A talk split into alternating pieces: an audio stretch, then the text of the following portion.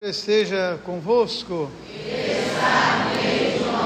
Proclamação do Evangelho de Jesus Cristo segundo Mateus. A origem de Jesus foi assim. Maria, sua mãe, estava prometida em casamento a um homem chamado José, da casa de Davi. E antes de viverem juntos, ela ficou grávida pela ação do Espírito Santo. José era um homem justo e não querendo denunciar Maria, decidiu abandoná-la em segredo. Como assim pensasse, o anjo lhe apareceu em sonho e lhe disse: José, filho de Davi, não temos receber Maria como tua esposa. Ela dará-nos um filho e tudo porás o nome de Jesus, porque ele vai salvar Israel todos os seus pecados. Isso aconteceu para se cumprir o que foi dito pelo profeta Isaías: Eis que a Virgem considerará e dará a luz um filho, que será chamado de Emanuel que significa Deus conosco. Quando acordou, José fez conforme o anjo lhe havia dito, recebeu Maria como sua esposa. Palavra da salvação. Glória a vós, Que a palavra do Santo Evangelho nos conduza à vida eterna. Minha irmã e meu irmão, não há nada pior neste mundo do que uma pessoa que não tem a capacidade de sonhar. Me lembro aqui agora, me veio à cabeça minha mãe, um dia conversando com ela, e ela disse que quando criança ela sonhava em conhecer Buenos Aires. Ela achava um nome bonito, né? E eu tive a alegria de poder fazer com ela uma viagem a Buenos Aires. E eu me lembro de minha mãe no avião, ela nunca tinha andado de avião, ela no avião, enquanto nós estávamos indo para Buenos Aires, ela dormia e ela começou a sorrir, dormindo e sorrindo, porque ela estava realizando um sonho de criança, um sonho de infância. Não há nada melhor nesse mundo do que a gente sonhar, e melhor ainda quando a gente vai realizando esses sonhos. E é muito interessante a palavra de Deus hoje quando ela nos fala do sonho de José. José sonhou ele pensava uma coisa para a vida dele, ele sonhava uma coisa para a vida dele, e de repente a vida lhe deu uma outra coisa, e ele começou então a sonhar um outro sonho. Ele começou a sonhar o sonho de Deus. É muito curioso, né? A gente pensar em José, pensar em Maria. Quando a gente olha, por exemplo, os jovens que estão se casando, ontem eu celebrei um casamento lá na igreja matriz. Quando você vai casar um jovem, geralmente aquele jovem acompanhado de muitos outros jovens, e na maioria das vezes jovens que estão namorando também. E aí um vai na festa do casamento do outro e já começa a sonhar com o seu próprio casamento. Assim talvez era José, assim talvez fosse Maria. Os dois eram noivos, os dois tinham um sonho de se casar, os dois pensavam quando ia na festa de casamento de uma amiga, pensavam daqui a pouco vai ser o nosso, daqui a pouco é a gente que vai estar se casando. Já pensava em quantos filhos teriam. Né? José pensava, os meus meninos vou ensinar a trabalhar lá na nossa carpintaria, vão trabalhar comigo. Maria pensava, vou ensinar minhas filhas a fazer o tiar, a costurar, que era a profissão da mulher, o cuidado da mulher. E de repente acontece algo no meio do caminho, e todos os sonhos de José caem por terra, todos os sonhos de Maria caem por terra, e eles começam então a sonhar um outro sonho que é o sonho de Deus. Muitas vezes na nossa vida, a gente planeja tanta coisa, a gente pensa tanta coisa, de repente acontece algo, algo que não estava planejado, algo que a gente nem imaginava, mas nós somos convidados a partir daí a retomar os nossos sonhos. E é tão bonito como José, ele começa a sonhar agora não mais o seu sonho, mas o sonho de Deus. Hoje, meu coração está bastante abatido, porque eu perdi uma amiga muito querida. Na quinta-feira eu fui a Além Paraíba para uma formatura de uma amiga, e quando eu estava voltando de Além Paraíba, eu recebi uma mensagem do diácono Márcio Nunes dizendo que a Argélia, que é uma amiga da paróquia de São José, lá em Cataguases, havia sofrido um acidente. E aí eu estava voltando, ela está no hospital em Leopoldina. O marido dela faleceu na hora do acidente, a filha machucou um pouco e ela machucou bastante. Fraturou todas as costelas, perfurou o baço e alguns órgãos saíram do lugar. E eu fui, então eu estava voltando de Além Paraíba, eu passei no hospital em Leopoldina. Ela já tinha passado pela cirurgia, ela estava lúcida. Eu sentei, conversei com ela e perguntei, Argélia, você quer receber a unção? E disse, eu quero receber a unção. E aí fui lá então derramar a unção nela, nós conversamos um pouquinho e fui embora. E hoje de manhã eu liguei para o diácono, diácono, e aí, como é que está a nossa irmã? Padre, ela faleceu, ela fez a Páscoa.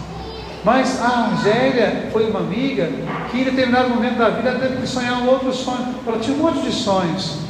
De repente ela se viu grávida da Maria Vitória. Maria Vitória é uma adolescente espetacular, especial, muito amada.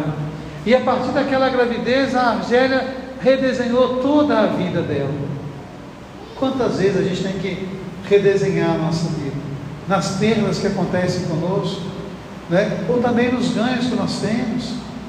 E é muito bonito como José consegue fazer isso.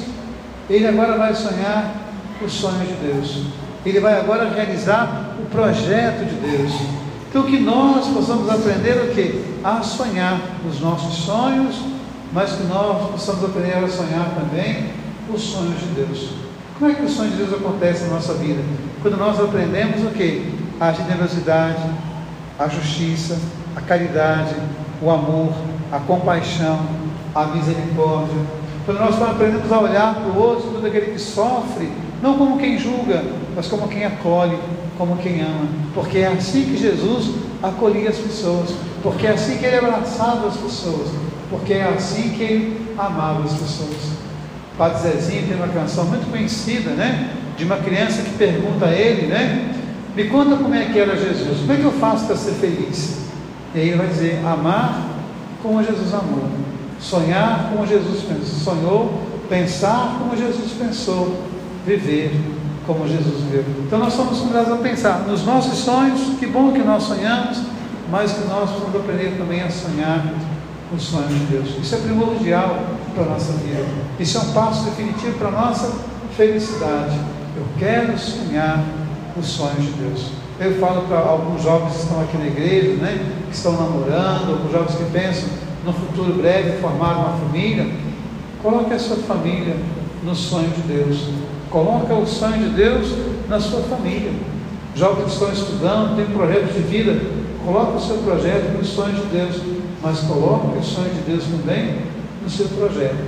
E aí eu conto uma história de um sonhador. Tem um livro muito bonito, pelo qual eu sou apaixonado, que se chama o Caminho do Homem. Quando eu leio esse livro, eu me lembro da minha primeira aula de Cristologia.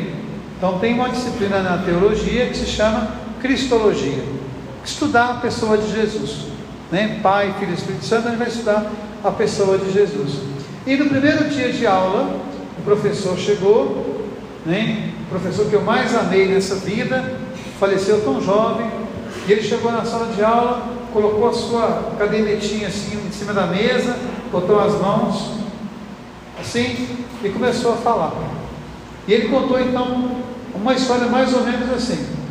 Havia em Jerusalém um jovem chamado João, ele era pastor, ele cuidava de ovelhas. E o pai desse jovem se chamava Ur. Então era João, filho de Ur. E aquele jovem vivia ali, cuidando das suas pastagens, do rebanho. E aí uma noite ele teve um sonho. E o sonho diz a ele, João, se você for lá no Egito, lá na pirâmide maior, você vai encontrar o castelo de Gilgamesh e ali no castelo você vai encontrar um tesouro. João ficou assustado com aquele sonho. Trabalhou o dia todo, cuidou do seu rebanho. Quando foi dormir à noite, outra vez, João, lá nas pirâmides do Egito, no castelo de Gilgamesh, você vai encontrar um tesouro que vai te arrancar da miséria.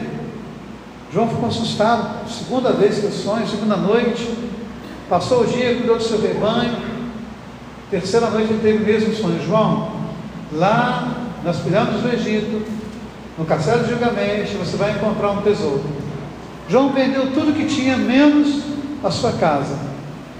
Vendeu o rebanho, vendeu tudo. E ele começou uma viagem. Ele viajou 10 anos até conseguir chegar nas pirâmides do Egito.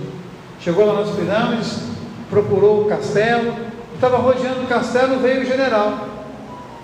Ele perguntou: qual que é o nome do senhor? Gilgamesh. Ah, então é o senhor que eu procuro. Pois eu tive um sonho há 10 anos que aqui no castelo do senhor eu encontraria um tesouro. Gilgamesh começou a rir, demonstrando daquele jovem, mas como é que você é tolo acreditar em sonhos? Pois eu sonho todas as noites há 10 anos que lá em Jerusalém, na casa de um jovem chamado João, filho de Ur, atrás do fogão da cozinha, ele encontraria um tesouro. Mas que tolice acreditar em sonhos. João agradece aquele general, enche o coração de alegria e volta para casa. Mais dez anos. Quando ele chega em casa, atrás do fogão da cozinha, ele encontra o seu tesouro. E o professor dizia que para conhecer Jesus é mais ou menos isso. Você faz uma viagem longa. E quando você chega no final da viagem, alguém te diz: volta para casa, porque é lá na sua casa que ele está. Quando eu falo casa, eu não falo tijolo, eu não falo parede, eu falo casa, vida. Às vezes nós sonhamos uma vida inteira com algo que está fora de nós, sem perceber que o essencial está dentro de nós é no fogão da nossa cozinha, é no chão da nossa vida que Deus se faz presente. E é bonito como São José aprendeu a fazer isso.